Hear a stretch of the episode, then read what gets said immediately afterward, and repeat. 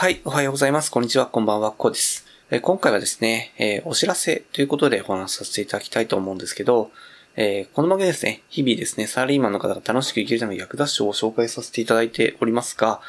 まあちょっとですね、毎日配信させていただいたんですけど、え本日というか、まあ土曜日ですね、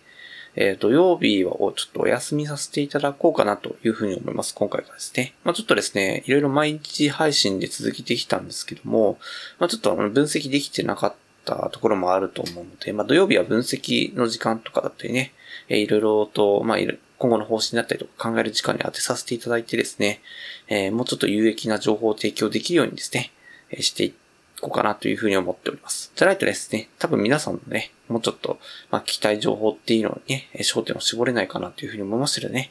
えー、本日はですね、まあ、お知らせということでですね、今日からですね、土曜日はお休みさせていただきますということでですね、えー、本日はお知らせでした。はい。